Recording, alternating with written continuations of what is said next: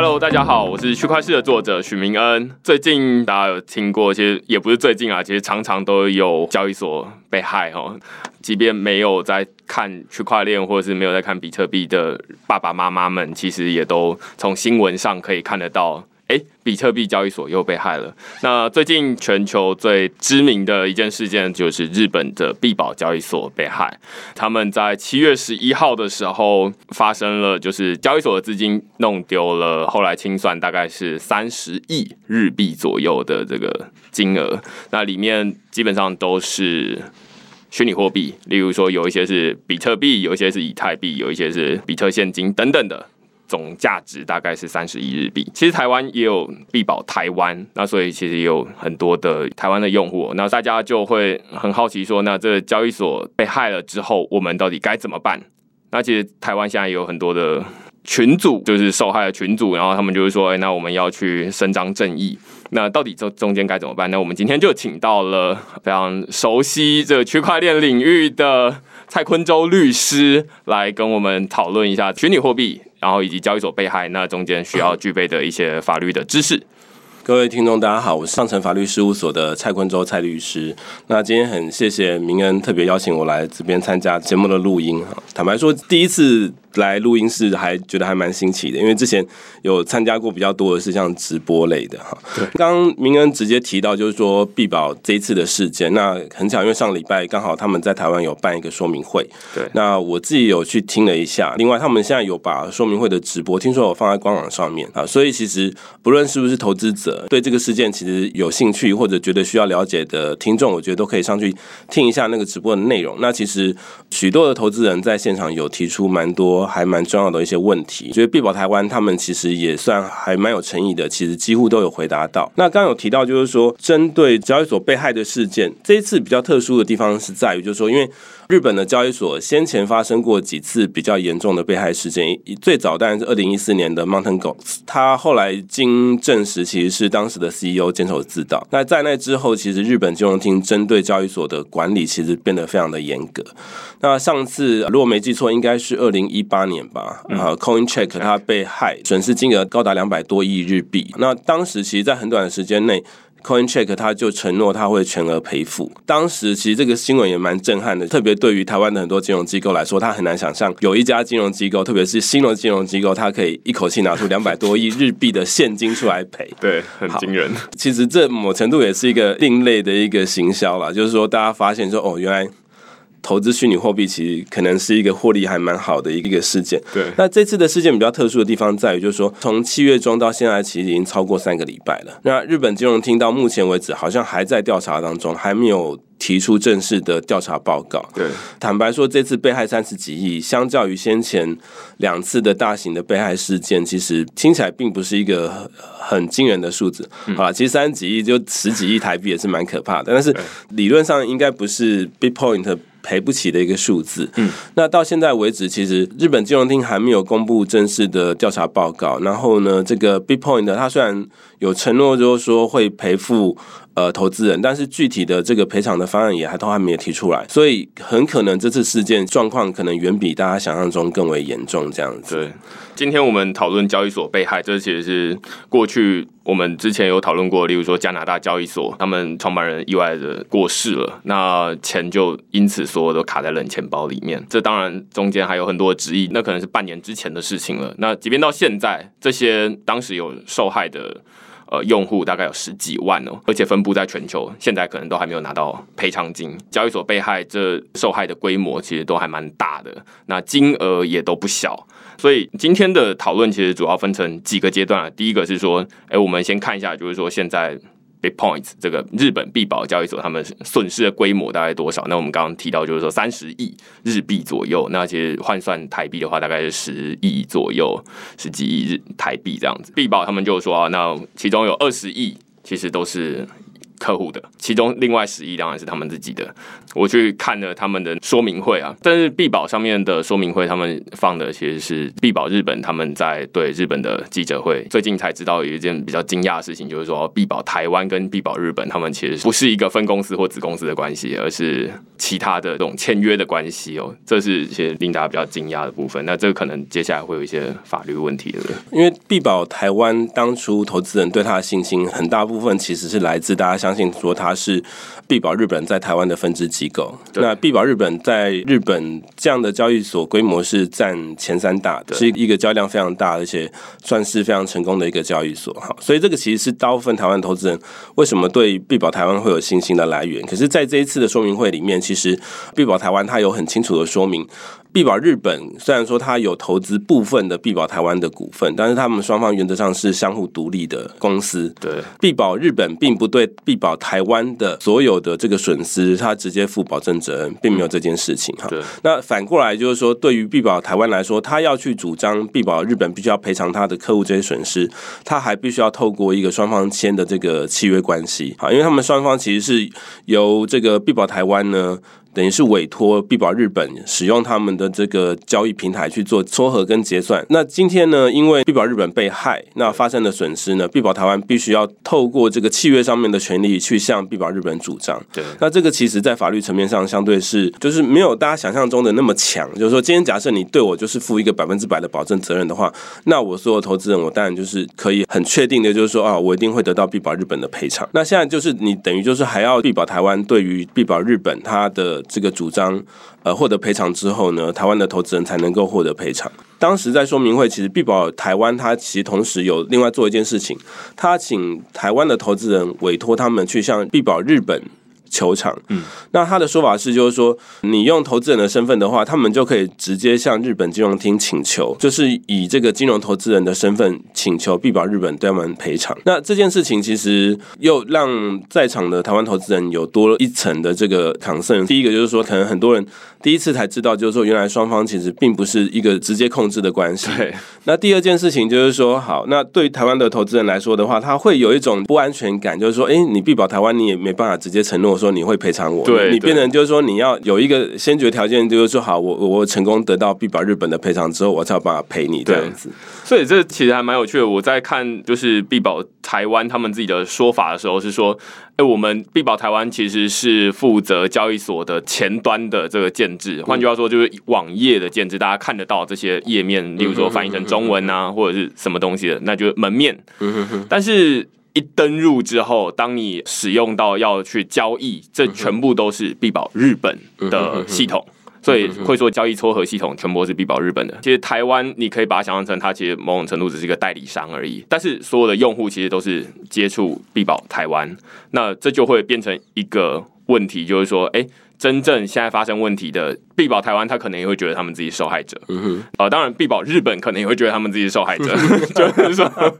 他们是骇客进来，他们也不愿意交易所被害。或者另外一个可能啊，就是这其实，在交易所的领域里面很常见的，就是说坚守自盗，像 Mountain Gox，在刚刚你提到二零一四年的时候，其实就是坚守自盗的案例。那在虚拟货币领域里面，这个坚守自盗的案例其实是非常多的。那所以我们不能排除这个可能。那只是说，现在必保日本或者是必保台湾，他们在说明会上面都没有办法说出，哎，那我们的钱到底是流到哪里去了？那所以我们只知道说，哦，那现在的损害的金额大概就是。这么多钱，其实中间还有一些很有趣的情况，例如说，在必保日本被害之后，必保台湾还说：“哎，那我们其实跟日本是。”两套 对对对，相互独立的，所以我们不受任何影响。但是现在其实往回看起来，就会觉得完全不是这样哎。这才让我们注意到一个新的事情，就是说，哦，原来像是必宝，它其实在日本是非常的有知名度，然后交易量也很大，甚至它也有特许的交易所牌照。那据说他们二零一九年五月的时候才刚通过日本金融厅的安全检查，因为他们一年前其实被纠正，就是说啊，你们这个交易所安全性做的不足，然后他们最近才刚通过。他们想要说的是说，哎，我们交易所安全性就是日本政府都认证了，没问题。但是还是被害了。那所以这就变成有很多的情况。那现在感觉起来就是状况一团糟了。那我们现在等于就是说，先厘清说，哎，那其实日本跟台湾是两回事。接下来我们大家最关心的其实是说，那必保日本或者是必保台湾该怎么赔偿给这些用户？目前其实分成两个部分哦，因为就必保日本那边清点的话，海外交易所的部分损失大概二点八亿日币左右。可能目前台湾的情况是，所有投资人在必保台湾的虚拟货币原则上，它都被停止领出，就是整个被 freeze 的状态。那目前被冻结的资产大概有七千多万台币左右。对，那其实变成很多投资人他会觉得就是说，哎，我的资产没有受到损失啊，可是我想要领出来，或者我想要做其他交易，但是因为我被冻结了，我没办法做。对，例如说最近币对最近币价下跌或上涨，那我想要动就动不了。对啊，就动不了，因为其实币价的波动是很大的，所以对很多投资人来说，他其实会很需要的呃快速的进行交易这样子。那他可能中间的这个价差损失其实就可能很大。那这个东西你要怎么算？对，这又是另外一个问题。对，比较让大家觉得无法接受的就是一个就是说，刚刚有特别提到，就是已经过三个礼拜了，为什么还在调查中？而且好，就算。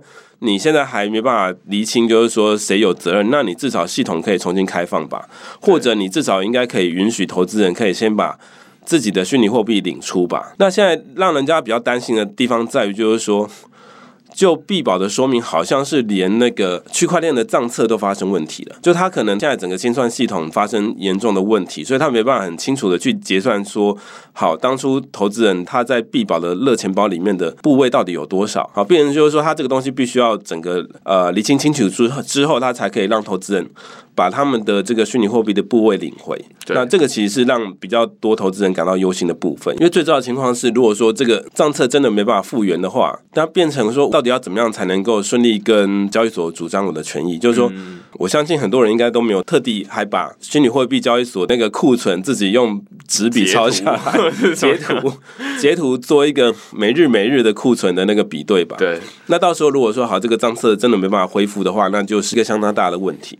对，这边说的账册其实是说交易所里面的这些记录，他们内部账册，对对对，内部记录。那它可能是整个系统用户看到的这个资料，可能跟他你本来想象中，你可能会说，哎，我记得我明明就是五十颗比特币，那为什么你现在写我五颗这样子的问题？哎，他就是他内部交易记录可能还没有上到公有链上面去。呃，对，但是他在他们交易所的页面上面是可以看得到，就是说，哦，那我们这边实际上资料库记录到底是多少？但是它只是没有写在区块链上面。那这那这个其实就变成大家对。区块链那种，就是说，哎，有记录极安全的那种想象，可能又被冲击到了。对对对，就感觉好像，哎，不是说好不可唱干嘛？但是其实全部这些币都在交易所手上，那只是它没有上链，它是在交易所的页面上面可以看得到而已。但实际上，它上面说是在你的账户，但是这全部都维护在他自己的这个账户里面。那只要他的账簿没有问题，就没有问题。但我今天有看到，就是说他们。其实现在不开放给外部提领，最主要的一个原因是在于说，他们现在受损害的是热钱包的部分。所以现在钱包主要分成热钱包跟冷钱包，热钱包就比较像是银行的柜台，然后冷钱包比较像是银行的金库。歹徒进去都是先抢柜台嘛，那柜台抢完了，金库通常是来不及抢或者是抢不到。所以刚刚提到这些损害的金额，其实都是热钱包的部分。那他们现在是说，其实热钱包也不是全部被。洗劫一空了，还有一部分的钱，但是他们现在为了确保安全，就是全部都把它移到冷钱包里面，全部移到金库里面去了。他们现在遇到一个很严重的问题，就是说，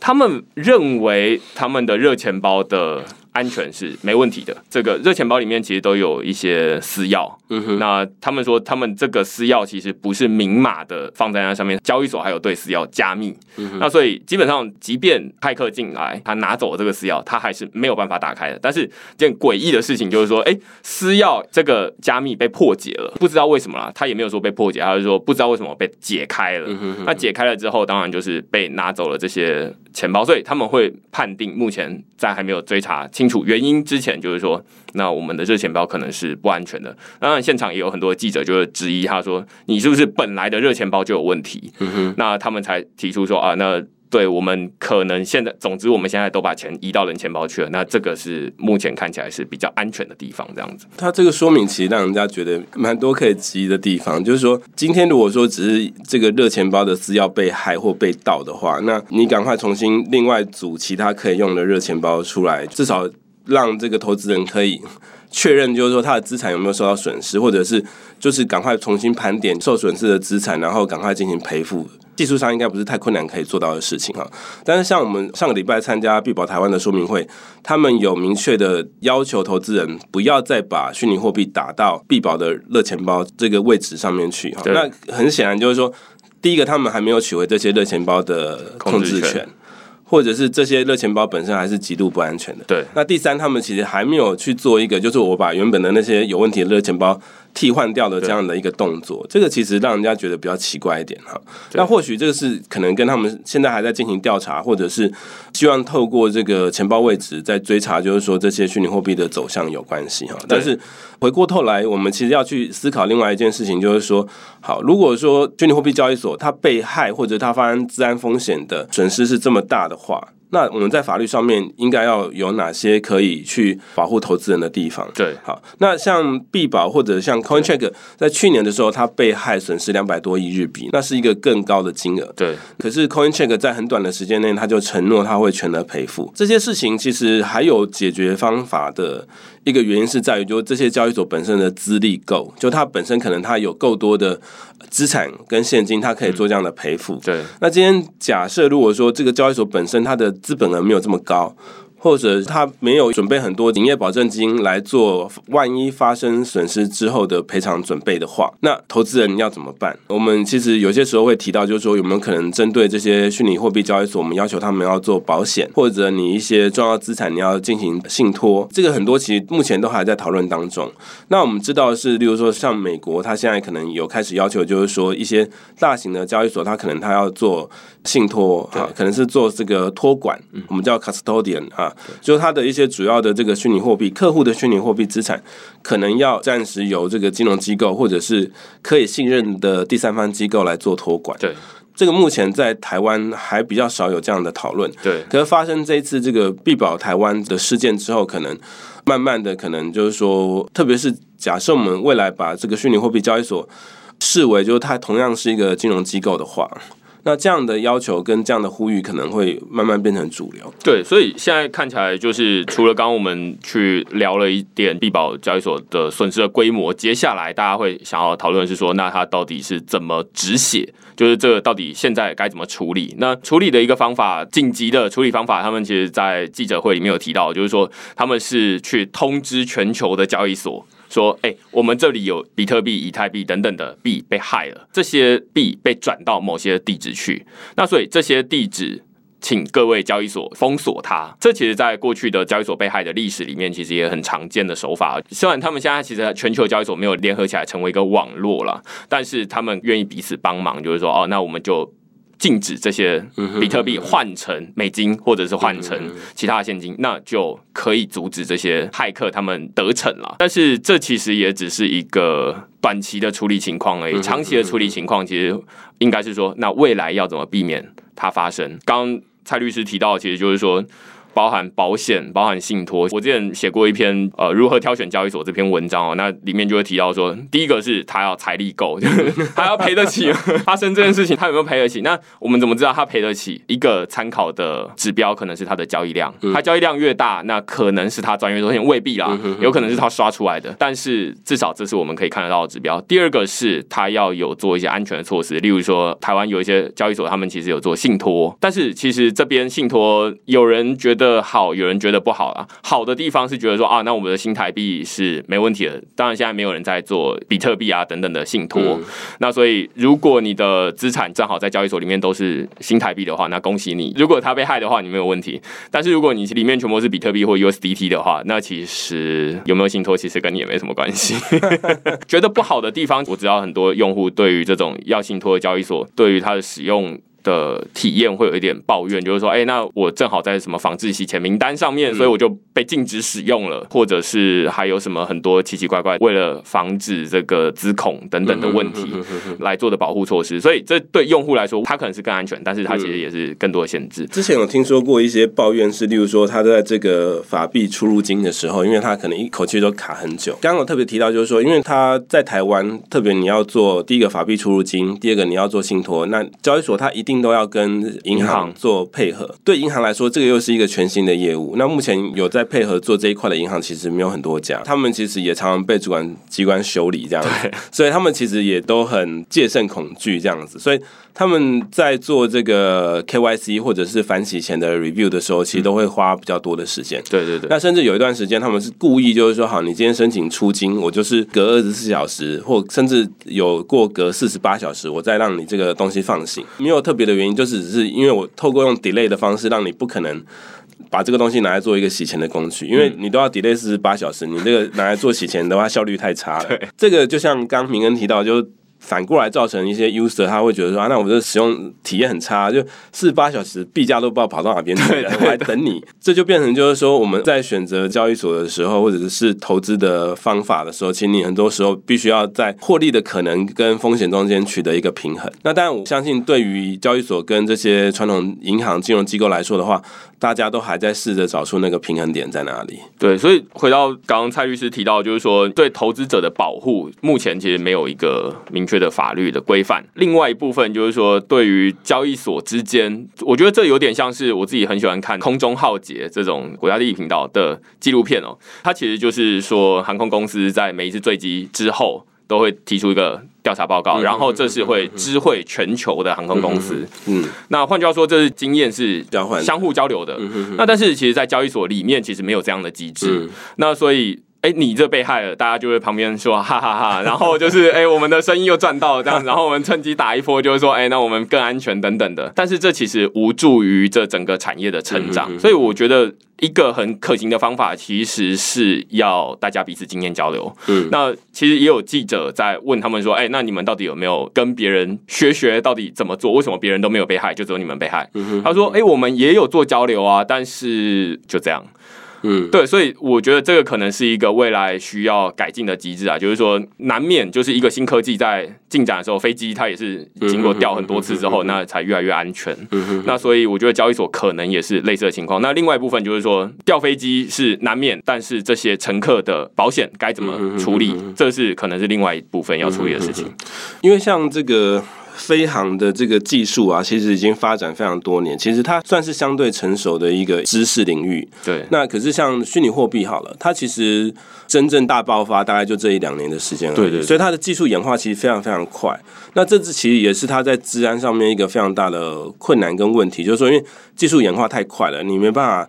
定出一个。真正有效，而且大家都可以普遍遵循的自然标准，因为我相信，包括目前的几个主要的交易所，它可能后台使用的技术搞不好都完全不一样。对，哎，那这个其实是一个问题。其实这个也是一个好处啊。如果大家都一样的话，那被骇客入侵的那个回潜性都一样高。那另外一件事情是在于，就是这些交易所，因为毕竟它本身它是处理一些金融相关的交易，所以它其实会涉及很多的是呃交易所本身也好，或者是投资人他的一些我们叫做。金融个人资讯，它其实是一个非常 privacy 的东西。嗯，那也涉及每个交易所它自己的营业秘密。对，所以在这种情况下，你要让它做治安资讯的交流交换，其实是非常困难的。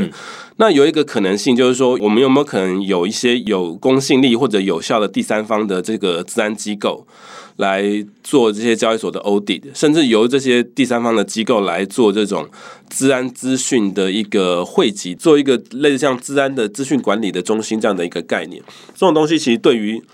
虚拟货币业者来说的话，它其实是又爱又怕。为什么呢？因为它其实很怕，就是说，好，今天假设有人去定了一个治安的标准之后。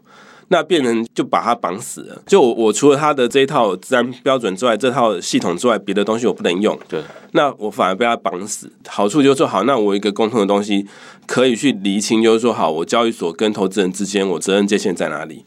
讲一个最极端一点的例子好了。今天假设有一个超出这个世代十年的一个超级天才，他。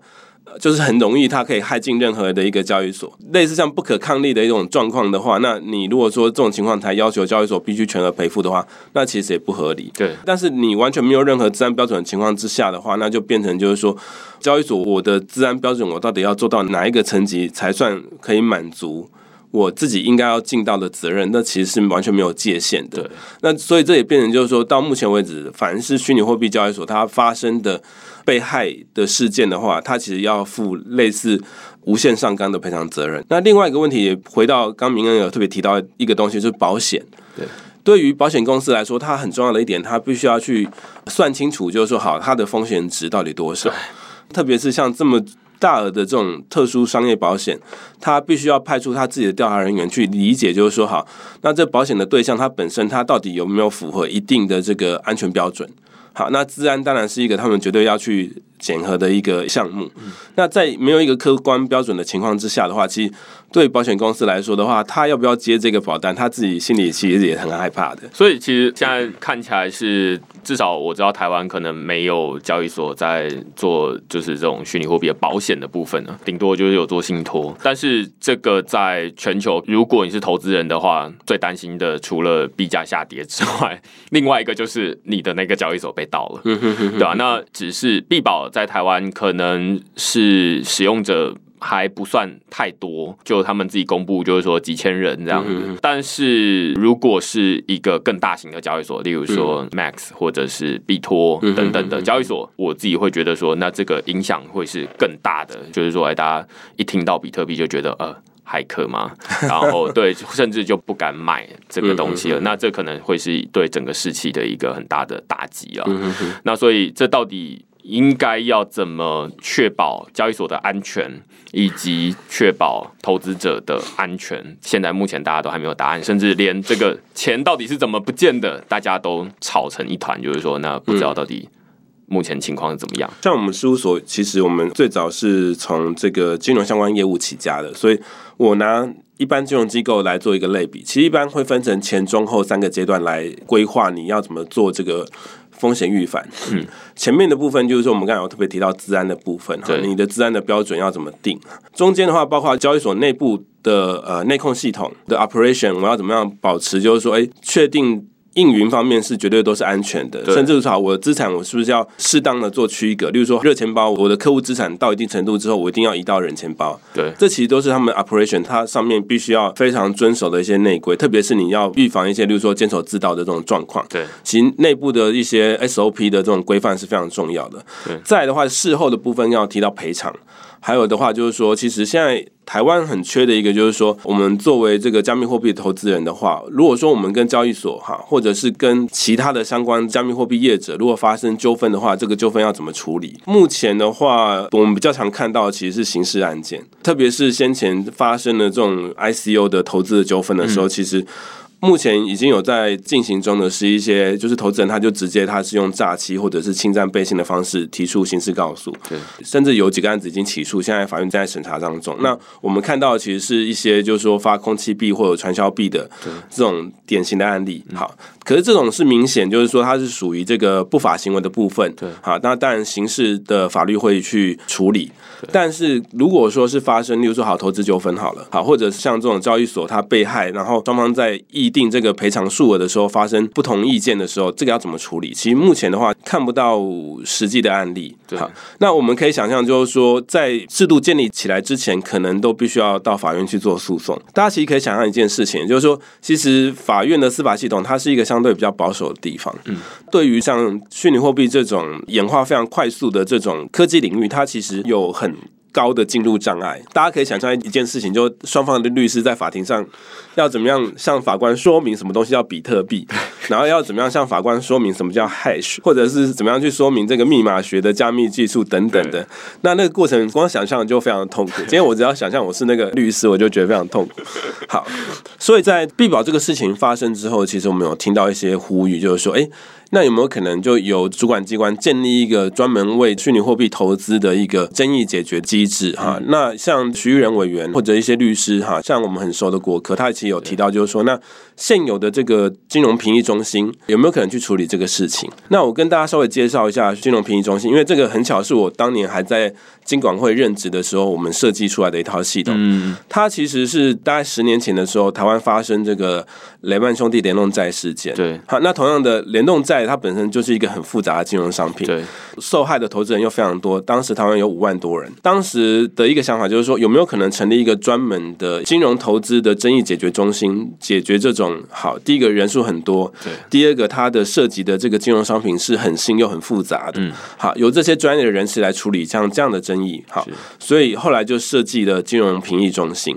那像前几年曾经台湾发生所谓 TIF 的投资纠纷事件，不知道大家有没有印象哈？当时台湾的整体损失哈。据传是有到上千亿台币这么多，嗯，好，那当时很多案子其实也是透过金融评议中心来解决。那所以这次发生像这样子虚拟货币的这个投资纠纷，徐委员他就有提到，就是说，那是是可以请这个金管会跟这个金融评议中心去思考，能不能把像这样子新类型的投资纠纷也纳入这个金融评议中心来处理？但这是一个可能的一个想法。是在要做到这件事情之前，可能金融评议中心它的这个员额跟它的这个预算可能都要扩编才行。对对，因为看起来这又是一个新的领域，然后嗯只要涉及这种金融科技，看起来会有越来越多、越复杂的情况。那不只是人之外，他们可能还要额外多去学很多新的知识啊。这其实是 loading 应该是越来越重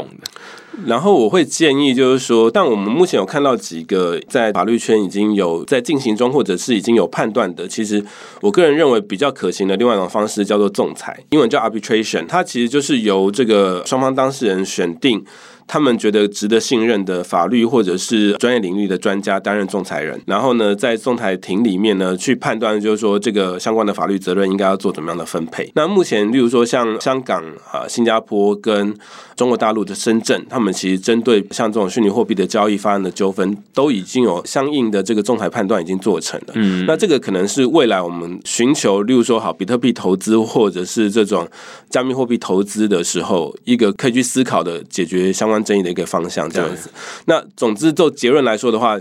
传统的司法系统可能不是很适合做这样争议解决的，所以我们必须要另外去思考一些可能的解决方案。对，所以会不会是这么说？就是说，我们今天用必保这个案例来看说，哦，原来交易所被害，虽然交易所越来越多人在使用，可能是最近一两年的事情，有很多交易所被害，但是。其实必保交易所被害，并不只是必保自己的事情，而是说所有的交易所到底是该怎么处理，然后所有的投资人，无论是你有没有在必保里面放钱，因为目前我看到就是网络上所有人的心态啊，基本上就是说啊，幸好我没事啊，我不是必保的投资人，所以不干我的事。那但是其实回过头来，就是说你迟早会遇到某一件，因为在网络上没有绝对的安全，那。连币安这么大的交易所，它都会被害，更不用说其他的地区性的交易所，可能只是还没有轮到你而已。我觉得，特别是在投资虚拟货币的人数越来越多之后，在去年的时候，大家一直讲一个数字叫做百分之一。去年以前，就是说持有虚拟货币或者是投资过虚拟货币的人，大概占全体总人数的一 percent 左右而已。那但以台湾的情况，我相信是超过一 percent。嗯，那现在的话，我觉得一个很明显的趋势是，当脸书它宣布它要推动 Libra 计划之后，其实对于虚拟货币有兴趣的人越来越多。所以，当参与投资的人数跟它的广度越来越多的情况之下，那像这样子的投资纠纷要如何解决会越来越重要。对为什么？我们是举一个例子哈，当你是那种非常小这个族群的人在投资的时候，如果说你发生呃投资损失的话，其实对于主管机关或者对政府来说的话，他可能可以把它当成是一个小事件，因为毕竟投资的人就是那么一小小部分的人，而且又是那种我们以前会讲说投资虚拟货币都是 geek，对。没错，那像那个社群的人，其实他本来对于这种风险，他本来就有比较高程度的理解，对，所以他也比较能够接受，就是啊，因为遇到这种被害的治安风险。那像我们上个礼拜去参加必保的说明会，其实在场有很多都是那种长辈，这其实让我觉得非常讶异，就是哦，原来在台湾投资虚拟货币的人 是这已经一群人。已经范围到这么广了。那个大家可能觉得这股票市场实在太不好玩了，所以大家改成来投资虚拟货币，就发现哎、诶其实它的投资族群是比想象中要广得多。那像这些阿姨。伯伯们哈，你其实很难想象说他们能够理解什么东西叫做被害，他可能就觉得说啊，就是你骗我钱嘛，我就告死你，或者我就去你的公司去抗议，这样三不五时我就去砸鸡蛋抗议这样，所以变成就是说你不得不去很认真的去思考，就是说好这个东西的解决机制我一定要建立起来，否则以后我的营业真的是永无宁日这样子。对，所以其实从日本他们在二零一四年其实是最有代表性的 Mountain Gox 被害之后。我之前有写过一篇文章，就是说日本这是福祸相依啊，就是说他们最早被害，所以他们现在其实如果说对，就是全球的这个政府来说，他们其实是管最严，或者是说有的人会说他们制度最完善，至少他们会发一些交易所的牌照。那虽然说这个牌照目前看起来还没有特殊的用途，但是至少他们已经开始区分说，哦，这个是虚拟货币交易所，然后那个是证券交易所，那这个两者不一样。那我们要分别管理，但是从这次的事件看起来，单靠政府是没有用的。从上而下，有的人会说：“哎，罚死他，就是金额提高，严刑峻法派的。”他们就会说：“啊，那这个提高金额就没问题了。”但是其实如果略懂一点网络或者是软体工程的话，你就会知道说，这其实很难避免啦。那所以更好的解决方法，或许应该要是说，那每一间交易所他们自己联合起来，互相的去组成一个读书会哦，然后 呃，就是哎我。我发现你有问题，那这其实是白帽骇客的概念，就是说，那我说你有问题，那我们互相都提升安全性，因为是希望这个产业越来越好，而不是说，哎，那你看你被害了，然后你的客源就流到我这边来，这种彼此竞争的心态的话，就是正向的心态可能会让这个产业会变得更好一点。我觉得就是说，还是回到我刚才讲的那个部分，我可能要分成几个层面，就是说，第一个，大家的治安能力跟治安的规格都要往上提升，这样子。那这个当然是要整体业界大家共同努力，甚至也鼓励越来越多的，像我知道很多之前在做如防毒软体的业者，他现在改做交易所治安的工作。第二个部分的话，其实就是业界他在做资产的安全管理的时候，他必须要有更多的，例如说，可能我去 adapt 金融业他们先前在做资产管理的一些想法，例如说，好，我的资产区隔怎么做，或者我是不是要增加我的信托的范围，或者是我有没有办法去买到一些适当的保险？那所谓的保险，它当然可能不是全部 cover。但是它可能可以避免当真正重大事件发生的时候，我完全没有任何处理的方法。对，或者他至少要第一时间说：“哎，我们至少可以赔百分之五十给你这样，因为我们有保险。”对，没错，这个其实就是对于投资人来说，他就觉得说啊，那这个产业我还可以继续支持这样子。那刚刚提到就是说，好，法律上面如果说真的都走到严刑峻法的话，那其实是会让大家都真的走下去了。大家觉得说，那这个法律风险太高了，干脆我就不要继续做这个产业。那其实它也不会是一个好的方法。对，另外一部分刚刚提到就是说，自然业者其实呃，过去如果是资料被害的话，那资料基本上大家其实最近也越来越习惯，就是说哦，某个金融机构或者是某个政府单位，他就把个人的资料全部都弄丢了，这样子或者被害了。那这个大家会觉得说，哎，好像比较没有感觉。但是如果你是交易所被害的话，那就是钱 实实在在不见。这其实对治安业者来说，这其实背后代表是说，那只要他弄丢的是钱，只要消费者越有感觉，这个交易所越有动力，愿意付更多的钱来做治安。所以这其实治安业者可以从这边里面赚到更多的，就是你有更多的生意可以做了。这其实是需要仰赖更多的传统的治安业者进来，就是说，哎，那交易所的治安到底该怎么做？才会变得更安全一点。不过我们刚好进到一个全新的时代，就是数位资讯等于。资产的那个等号越来越强烈，因为刚刚提到就是说，哎，各自弄丢，好像大家比较没有感觉。可是大家要知道一件事情，就前不久那个脸书才因为各自的管理不当被罚了几十亿美元这样子。那所以你要说这个各资就等于资产，其某程度它也是成立的。另外一件事情是，当这种好虚拟货币也好，或者是我们有讨论过像 STO，或者像其他的资产，我们把它用数位化的方式呈现它的所有权，或者呈现它的权利，一般我们。统称叫数位资产，好，或者叫虚拟资产，呃，virtual asset。那像这样的情况的话，其实资安或者是你要怎么样确保，就是说，当这个资讯的处理发生瑕疵或问题的时候呢，个人实质的资产。并不会受到太严重的损失。这个其实我觉得，坦白说，这是一个全新的时代。对，那包括就是说，制度层面跟法律层面要怎么样去做规范，其实我觉得大家都还在不断的在讨论当中。这样子，我觉得一个很很有趣的，我顺便提出来讨论，特别是在法律圈哈。我现在在律师工会全联会担任财经法委员会的副主委。我们今年的话有一个叫做金融科技法小组，嗯，我现在是担任召集人。那它是一个全新责任制任务编组的一个小组。法律圈它其实是一个。个对应变化比较没有那么快速的一个领域哈。但是即使是这样的一个领域，它都已经感受到这是一个全新的时代来临。然后另外的话就是说，像。今年度的一个国际律师协会的年会，它光是数位资产的讨论的 session 就超过十几个，这个也是过去前所未见的。因为像今年一月的时候，我们有参加另外一个双年会，在日本东西举办的，那个时候只有一个 session 是讨论虚拟货币。到今年下半年九月的时候，在韩国的这一个年会，有超过十个 session 是讨论相关议题的。